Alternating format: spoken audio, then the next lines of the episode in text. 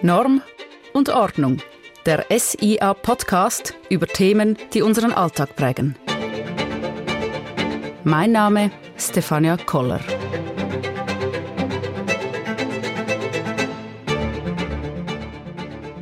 Wenn ich auf die letzten Folgen von Norm und Ordnung zurückblicke, stelle ich fest, dass mir alle Themen, die wir bis jetzt behandelt haben, irgendwo im Alltag schon mal begegnet sind.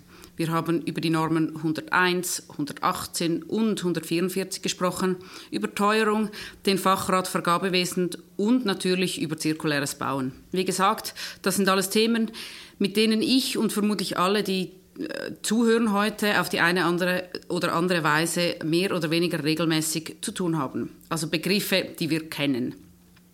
Heute ist die Situation ein bisschen anders. Die Podcast-Folge von heute steht im Zeichen der Projektallianzen. Genauer geht es heute um den Entwurf des Merkblattes SIA 2065 Planen und Bauen in Projektallianzen. Projektallianzen, ein Thema, das zumindest in meiner Praxis noch gar keine Rolle spielt. Aber was nicht ist, kann werden. Und damit mir, respektive uns, denn ich nehme an, dass viele von euch, die zuhören, dass es euch genauso geht wie mir, ähm, der Weg dahin ein bisschen leichter fällt, sitzen mir heute zwei richtige Projektallianzexperten gegenüber.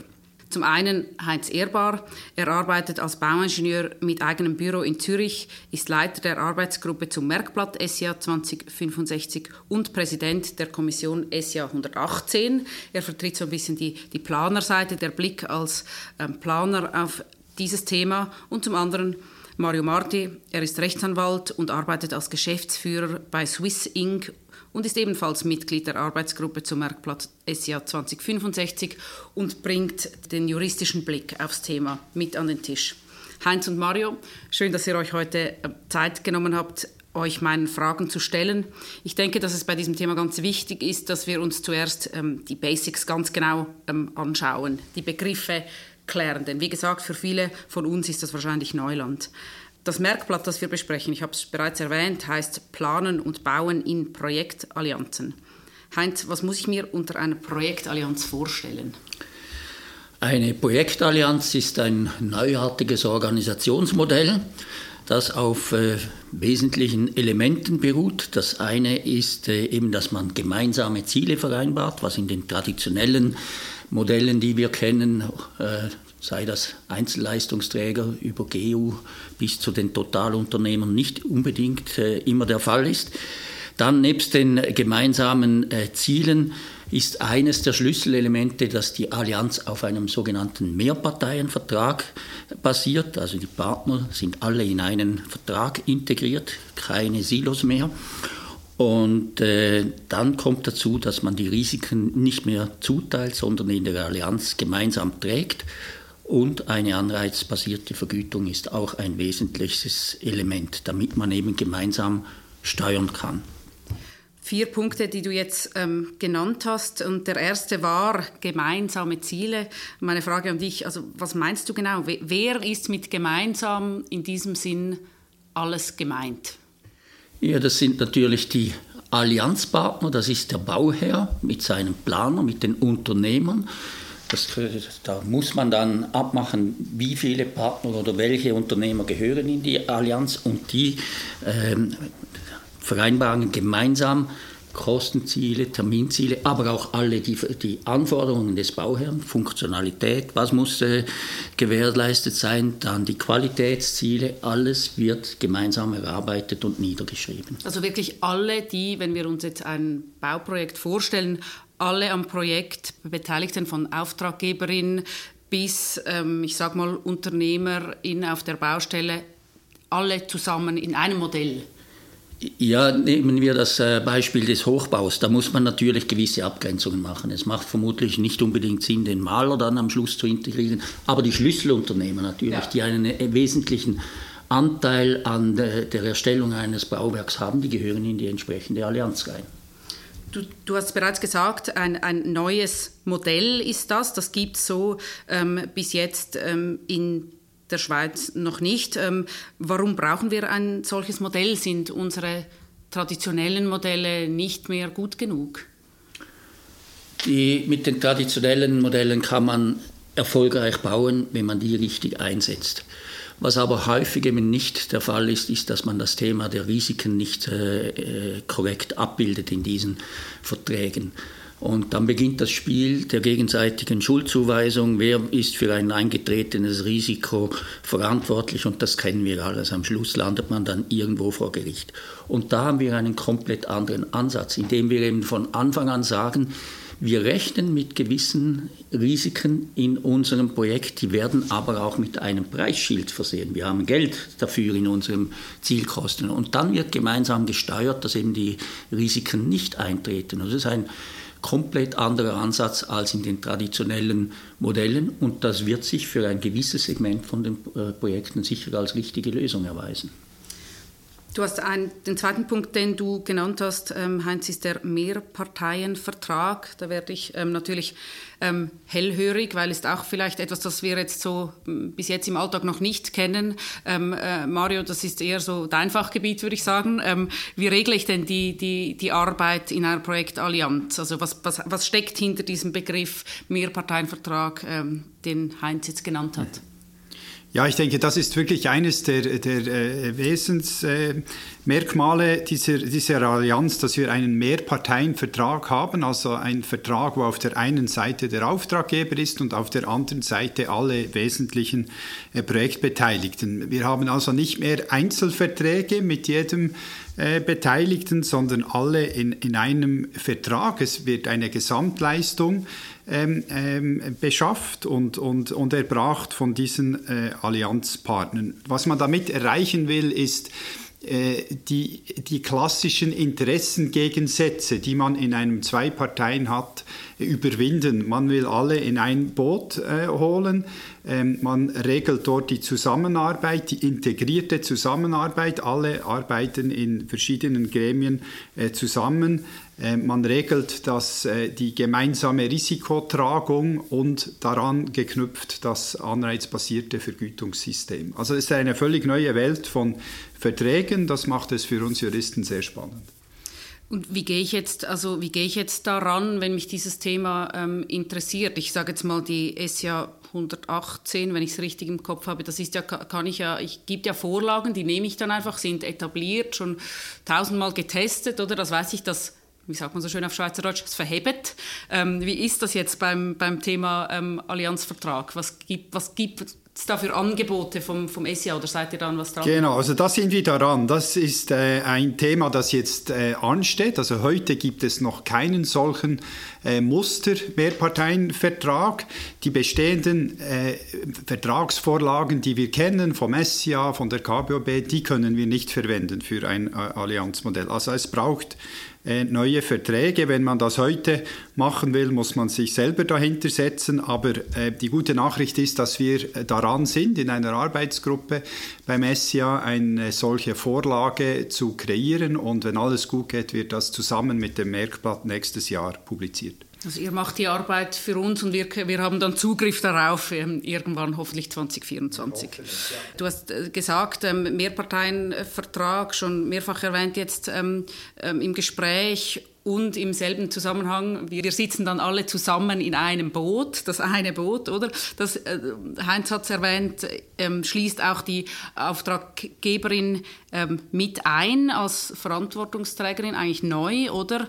Ähm, warum würde ich diese Verantwortung wollen als, als Auftraggeberin, als, als Bauherr, wo ich, wo ich sie heute doch so praktisch einfach ähm, abschieben kann?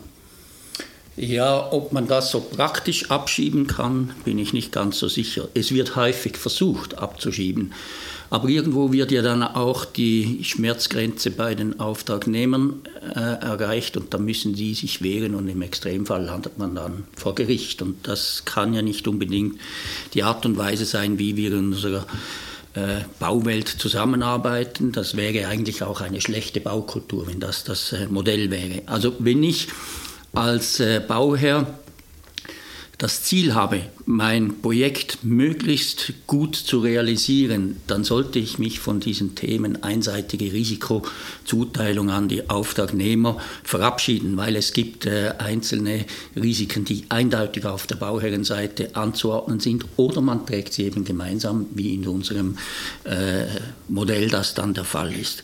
Und das bietet natürlich schon Vorteile für die für die Bauherrschaft. Das zeigen auch die ausländischen Beispiele. Die Zufriedenheit in diesen Projekten von allen Beteiligten ist wesentlich größer. Qualität, Funktionalität ist nachweisbar ebenso gut oder besser erreicht.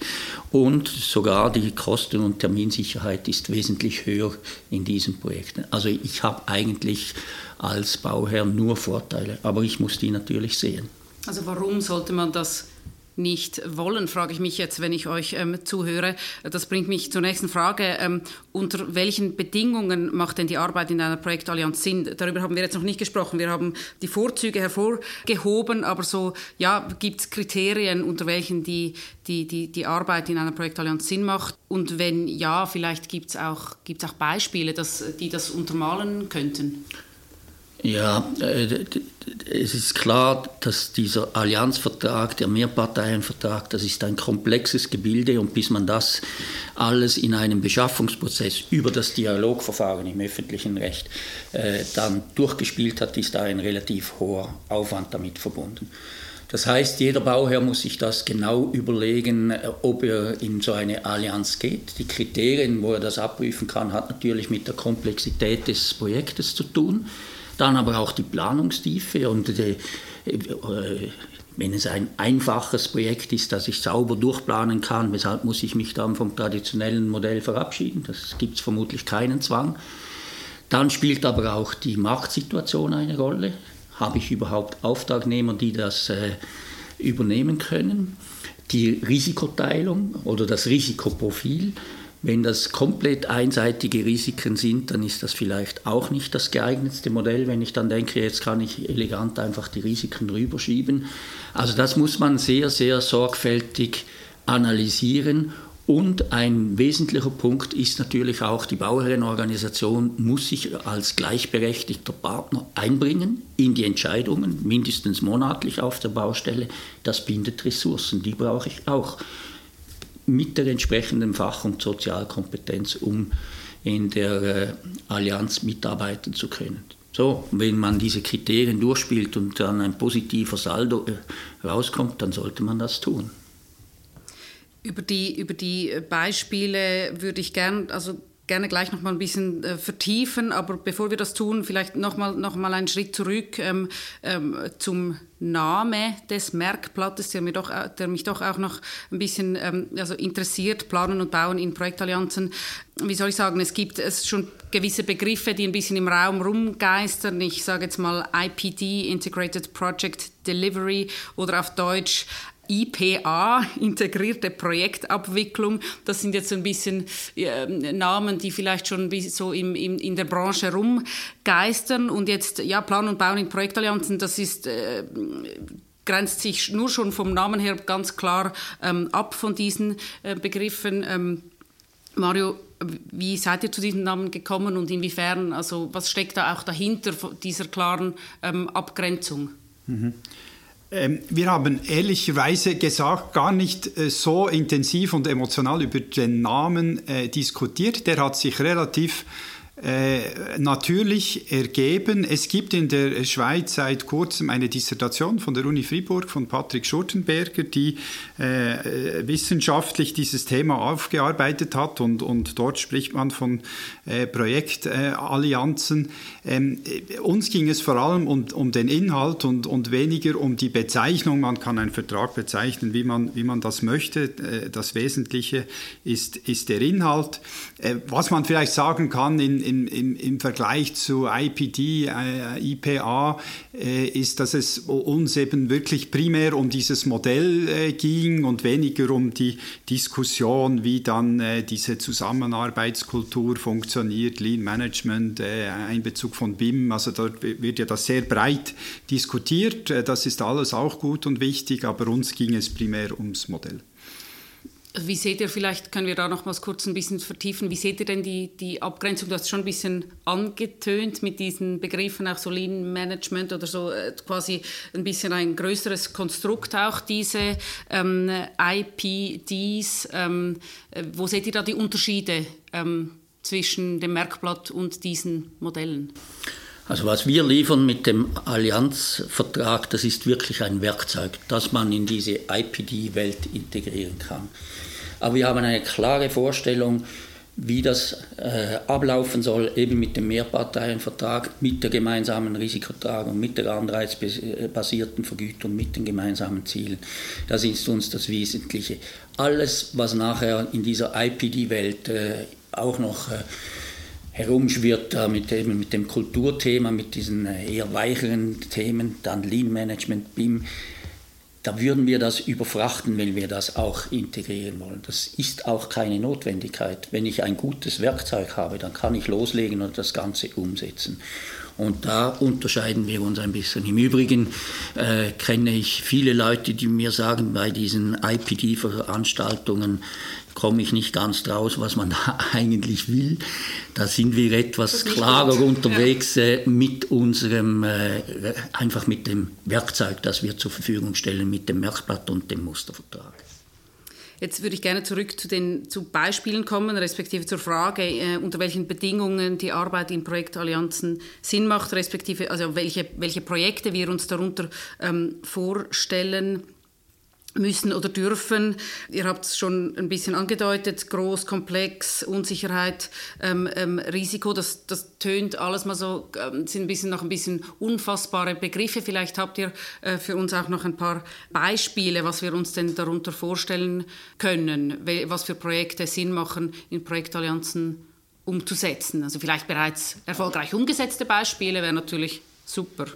Ja, wenn man äh Beispiele sucht, da muss man eben den Blick über die Landesgrenzen hinaus machen, weil in der Schweiz haben wir noch keine solche Allianzmodelle äh, effektiv umgesetzt. Aber im Ausland gibt es da einige Beispiele. Begonnen hat es ja in England 90er Jahre, äh, ist dann die USA gegangen, nach Australien und äh, wenn man dort schaut, wo wird das eingesetzt, dann ist das ein relativ breites Spektrum. Also es beginnt oder es, es äh, können komplexe Hochbauten sein.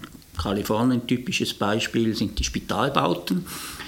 Dann in Australien ist das mehrheitlich im Infrastrukturbau, Schiene, Straße, Wasserkraft eingesetzt worden oder wird auch immer noch eingesetzt.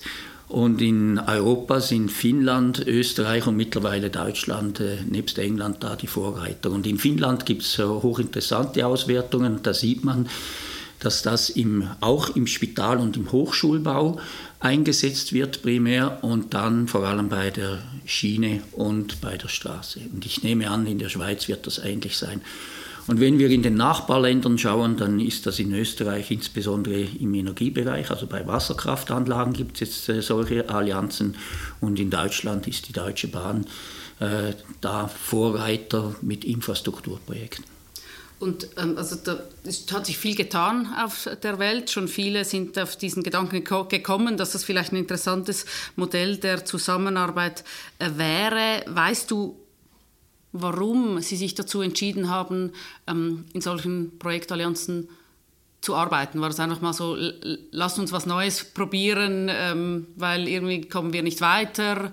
Oder also was, was, was war die Motivation dahinter? Also, also Innovationen entstehen ja äh, zum einen, indem ich eine gute Vision habe und die dann umsetzen kann. Oder aber ich habe einen entsprechenden Leidensdruck, dass ich was Neues beginnen muss. Und äh, wenn man schaut, England, auch Australien und in unseren Nachbarländern, dann war das eigentlich so, dass man die Vision gehabt hat, aber die ersten Projekte wurden aufgrund des Leidensdrucks umgesetzt. Weil man einfach gesehen hat, so wie, wie wir derzeit miteinander umgehen, so kann das nicht mehr weitergehen. Typisches Beispiel ist da dieses äh, Wasserkraftwerk an der Schweizer Grenze Richtung Österreich, GKI, wo man mit dem Vorgängerkonsortium oder mit dem ersten Konsortium irgendwie nicht mehr weiterkam. Man hat sich dann gütlich getrennt und einen Nachfolgevertrag auf Basis eines Allianzvertrags innerhalb drei Monaten aufgesetzt und die Baustelle ist mit den gleichen Installationen mit wesentlich höherer Leistung dann weitergefahren worden. Und seither sagt dieser Bauherr, ich setze auf das Allianzmodell. In Deutschland war das das gleiche mit dem ICE-Werk in Cottbus, das an unserer Tagung in Bern vorgestellt wurde. Dort war aus politischen Gründen plötzlich ein wesentlich schnellerer Realisierungszeitraum vorgegeben und dann hat der zuständige Projektleiter gesehen, das geht gar nicht mehr mit dem traditionellen Modell. Da haben wir so lange Fristen, das geht nicht. Und da war der Leidensdruck so groß und der Bedarf, diese Arbeitsplätze in Ostdeutschland zu sichern, so groß, dass man gesagt hat, das geht nur noch über Allianz. Die erste Halle steht noch etwas mehr als zwei Jahre und hat den Beweis angetreten, dass das funktioniert. Die machen das so weiter und sind soweit zufrieden das, mit dem. Die sind sehr zufrieden. Die geben auch die Rückmeldung, es wird weiterhin hart diskutiert in Allianzen, aber immer zielorientiert ja. und nicht mehr heiße Kartoffel rumreichen. Mhm. Jetzt zoomen wir doch ein bisschen rein so in unseren ähm, oder in, in unseren Büroalltag. Ähm, ähm, Mario, du bist zwar ein bisschen von einem anderen Fachbereich, hast in deinem Alltag aber doch auch viel mit Planerinnen zu tun ähm, und kannst mir da vielleicht ein bisschen ähm, weiterhelfen. Was bedeutet denn die Arbeit in einer Projektallianz für mich als ähm, Projektarchitektin in einem in einem Architekturbüro? Nehmen wir halt aus meiner Perspektive ganz praktisch mal diese, diese Position ein. Ja, ich glaube, wenn man sich auf, auf dieses neue Modell äh, einlässt, muss man wirklich offen sein, äh, neue Wege zu gehen. Es braucht einen neuen Mindset, also man muss äh, bereit sein, diese neuen Wege der Zusammenarbeit zu gehen. Äh, so der, der, der Hardcore Claim Manager, der äh, das äh, professionell macht, der wird sich vielleicht da nicht wohlfühlen. Also ich muss ähm, äh, bereit sein, mich auf diesen Weg zu zu, begehen. Es ist vielleicht äh, ja, ein gewisser Change-Prozess, der, äh, der notwendig ist. Also, wenn ich da ergänzen darf, vielleicht. Ich meine, der, dieser Change-Prozess, also die, dieser Wandel, der muss primär auf der Bauherrenseite ja. entstehen. Ich glaube, unsere Planung und auch die Unternehmer, die sind jetzt nicht diejenigen, die diesen dauernden Clinch da auf unseren Baustellen suchen. Der Bauherr, der muss sich äh, einfach von seinem von gewissen äh, liebgewordenen Eigen, äh, Elementen verabschieden. Eben das Rüberschieben von Risiken, die eigentlich bei ihm wären, das hat ein Ende mit diesem, mit, äh, diesem äh, Modell. Und dieser Kulturwandel, der muss auf der Bauherrenseite äh, vorgenommen werden und dann wird das auch irgendwann zum Tragen kommen. Das ist nicht für alle Bauherren vermutlich ein ganz leichter Schritt, sich von seinem hoheitlichen Gehabe, wie er zahlt, befiehlt, zu verabschieden. Aber unter dem Strich, wenn er äh, rechtzeitig fertig ist, die Qualität, Funktionalität, äh, alle Umweltthemen, Arbeitssicherheit optimal erfüllt sind, dann gewinnt auch der Bauherr. Das heißt, auf Auftraggeberinnenseite muss ähm, viel passieren. Nichtsdestotrotz müssen wir im Büro ja dann auch parat sein, wenn, diese, äh, wenn, wenn dieser Vorschlag das erste Mal kommt, ähm, dass wir so arbeiten ähm, ähm sollen oder, oder dürfen. Ähm, welche Kompetenzen muss ich denn bei mir im Büro aufbauen, äh, damit ich bereit bin für die Arbeit ähm, in einer Projektallianz? Also ich bin über, der Claim Manager ist weg, oder? Ja, genau. ist, der hat ausgedient. Also ich bin überzeugt, dass, dass die Planerinnen und Planer, Architekten, äh, Ingenieurinnen eigentlich die besten Voraussetzungen mitbringen, äh, um in diesem Modell erfolgreich äh, sein zu können. Ich sehe eine Kompetenz im Bereich der Kultur, der Zusammenarbeit. Also wie organisiere ich ein Team, damit das gut zusammenarbeitet? Äh, Teambuilding, Leadership, also solche, äh, solche Kompetenzen sind äh, notwendig. Ähm, eine andere Kompetenz ist vielleicht mehr im organisatorischen Bereich, also wenn wir diese integrierten Teams haben, Gremien, äh, wie kann ich die organisieren, wie stelle ich sicher, dass dort gute Entscheide äh, gefällt äh, werden. Das braucht eine, eine Kompetenz. Und dann vielleicht als drittes etwas, das auch den Planerinnen und Planern liegt, ist, ist die Innovation, oder? Wieder so das uh, ursprüngliche äh, Ingenieurwissen, also wie kann ich ein Projekt optimieren, wo sehe ich Chancen, wo kann ich ähm, äh, ja, Vorteile schaffen. Also es sind eigentlich alles Elemente, die, die die Planerinnen und Planer in ihrer DNA haben. Und, und daher bin ich eigentlich sehr optimistisch für diesen Berufszweig dass wir da eigentlich auch wieder diese, das ausleben können, oder? Während, während wir heute vielleicht mehr beschäftigt sind mit dem ja, Streiten oder irgendwie so ähm, äh, versuchen, das alles in richtige Wege zu leiten, haben wir dann wieder mehr Zeit für die Kreativität und Lösungsfindung genau, genau. auf diesem Weg. Aber auch hier möchte ich ergänzen, oder eben die, die Auftragnehmerseite, der äh, Planer und Unternehmer, da glaube ich, dass wir das hinkriegen. Aber wenn ich in die Allianz gehe, da muss ja der Bauherrenvertreter auf Augenhöhe mit den Planern und den Unternehmern mitdiskutieren können. Er muss sich auch in die unternehmerische Kalkulation mal einleben. Was bedeutet das?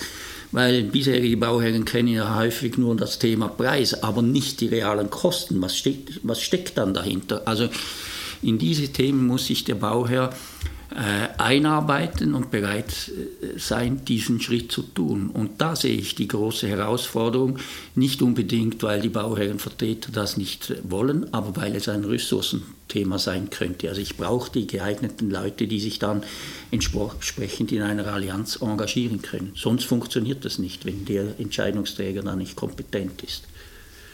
Die größte Herausforderung und aber auch eine der größten Veränderungen im, im, im Vergleich zu vielleicht herkömmlichen ähm, ähm, ähm, Modellen. Ähm, ich denke, so die, die, die Basics sind äh, vorerst mal geklärt. Ich verstehe, unter welchen Bedingungen die Arbeit äh, in einer Projektallianz Sinn macht und weiß auch, wo ich dann irgendwann mal den Mustervertrag äh, finden wer werde. Ähm, darum würde ich gerne mit euch noch einen Blick äh, auf diesen Prozess werfen, in dem ihr eigentlich gerade steckt als Arbeitsgruppe äh, für dieses Merkblatt. Ähm, Mario, wann habt ihr mit der, mit der Arbeit am Merkblatt begonnen? Wer war so ein bisschen involviert und oder ist immer noch involviert? Ähm, und was sind die nächsten Schritte? Also wo stehen wir in diesem Prozess? Also die Arbeitsgruppe wurde ja aus der SIA-Kommission 118 äh, gebildet. Äh, sie hat im Sommer 22, also vor gut einem Jahr, ihre Arbeit äh, aufgenommen. Ähm, sie äh, ist sehr, äh, aus meiner Optik sehr gut zusammengesetzt. Es hat äh, Unternehmervertreter, es hat Planervertreter, es hat Bauherren, die äh, mitgearbeitet haben. Man hat eigentlich so diesen Allianzgedanke auch auf Stufe der Arbeitsgruppe äh, gelebt. Auch die, die Universität Freiburg ist prominent vertreten.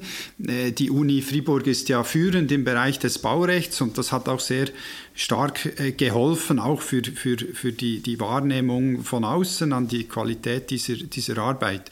Ähm, äh, es ist eigentlich, wenn ich jetzt zurückblicke, ich habe auch in, in, vielen solchen Arbeitsgruppen schon gearbeitet, aber in dieser Arbeitsgruppe war wirklich eine unglaubliche Pace und, und man hat sehr effizient äh, gearbeitet. Das ist das große Verdienst von Heinz, der uns da gepusht hat in diesen, in diesen Arbeiten und man hat eigentlich in einem Jahr ähm, dieses, dieses Merkblatt erarbeitet, das ja nicht nur äh, umfangreich ist, äh, sondern auch inhaltlich, denke ich, eigentlich äh, sehr, sehr tief geht. Also da waren viele Diskussionen, Abklärungen und so weiter äh, waren da äh, dahinter. Jetzt hat die Vernehmlassung, also im, im Sommer, Herbst hat die Vernehmlassung äh, stattgefunden mit eigentlich einem sehr großen und positiven Rückfluss. Das gilt es jetzt auszuwerten. Das ist auch eine große Arbeit. Jedes, jede Eingabe verdient, da gewürdigt zu werden und man muss schauen, was man noch anpassen kann.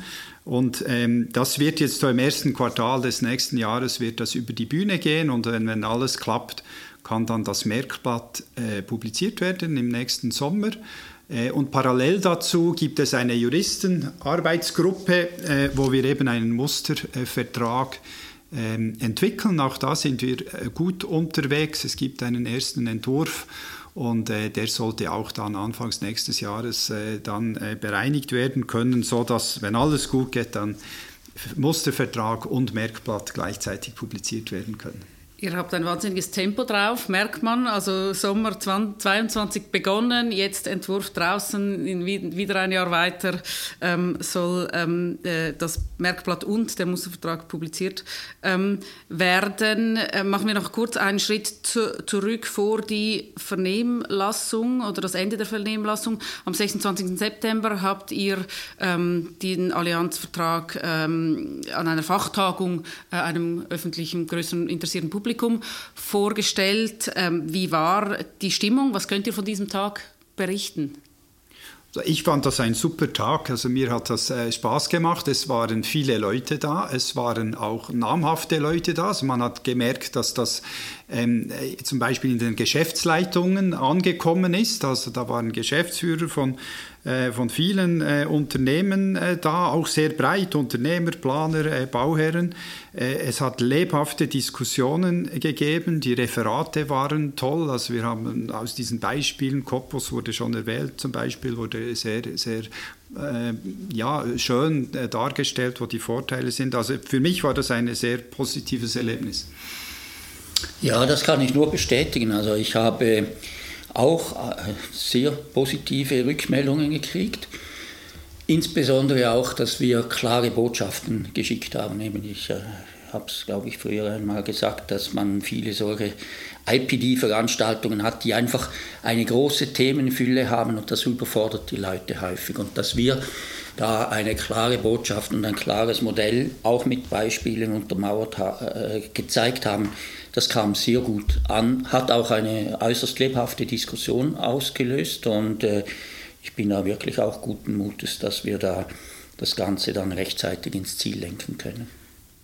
Also dieses Gefühl, diese Rückmeldungen, die ihr bei diesem Tag bekommen habt, äh, widerspiegeln die auch ein bisschen das, was ihr in der Vernehmlassung ähm, zurückgehört habt. Also wie war da ja, die Wortbeiträge gingen um ähnliche Themen. Also in der Vernehmlassung haben wir ja über 500 Rückmeldungen gekriegt. Äh, viele gingen. Ist das viel? Also, ich kenne die SJA-Statistik nicht, aber ich nehme mal an, für uns ist das viel. Ja. Da sind wir gefordert. Es scheint und, zu äh, interessieren. Ja. Äh, ist ein, das Merkblatt selbst wurde ja auf Deutsch und Französisch rund 2000 Mal heruntergeladen. Also das Interesse ist vorhanden und eben dann 500 Rückmeldungen aus 27 Instanzen ist ein gutes Ergebnis. Und wenn wir das sauber einarbeiten, wird der Stellenwert dieses Merkblattes nur erhöht, weil, weil es dann breit abgestützt ist und das ist natürlich eine hohe Legitimation. Vielleicht zu den Themen, die da vor allem im Vordergrund standen. Das eine sind natürlich generelle Anmerkungen zum äh, Thema Projektallianz im Allgemeinen. Dann das Thema des Vergütungsmodells, das löst einiges an Diskussionen aus. Eben halt anreizbasierte Vergütung, ja, wie geht das? Das kennt die Vergütung nach dem Selbstkostenprinzip, also die, die, die Werkkosten plus die allgemeinen Geschäftskosten werden immer vergütet. Was heißt denn das, wenn ich bisher nur Positionen aus dem Leistungsverzeichnis abrechnen konnte? Also da gibt es einige, einiges an Fragen. Dann haben wir das Thema, dass die Entscheidungen in den Allianzsteuerungsgremien einstimmig sein sollten. Also war ja auch die Frage, ja, ist dann der Bauherr mit seinem Vertreter gegenüber sieben anderen, kann er sich durchsetzen? Ja, wenn er Nein sagt, sagt er Nein. Es ist Einstimmigkeitsprinzip. Ja. Das wird hinterfragt und löst Diskussionen aus, aber bisher sind wir da nicht abgewichen von diesem Ansatz. Und dann natürlich auch das ganze Thema des Beschaffungsverfahrens, bei, vor, vor allem bei den öffentlichen Projekten. Wie funktioniert das in einem Dialogverfahren? Ist das überhaupt zulässig? Da gibt es äh, äh, Bedenken. Das haben wir alles geklärt und das wird machbar sein. Also ihr habt da einiges ähm, zu tun, respektive, also ihr habt ein paar große Schritte hier schon hinter euch, aber jetzt noch auch einiges einzuarbeiten mit diesen 500 ähm, Wortmeldungen. Und wie gesagt, der nächste größere Meilenstein ist dann der 1. August. Ähm, äh, ich nehme an, damit ist die Arbeit ja aber dann eigentlich noch nicht fertig. Also nur wenn man dieses, ich sage mal, dass dieses ähm, Modell dann auf dem Markt ist, das wird sich aber vermutlich nicht verselbstständigen einfach so und alle werden diesen äh, Musterverträge herunterladen und einfach mal äh, beginnen zu arbeiten. Wie sieht da, ähm, wie sehen da die nächsten Schritte aus, wenn quasi, ich sage mal, die harte Arbeit von, äh, von der Arbeitsgruppe ähm, getan ist?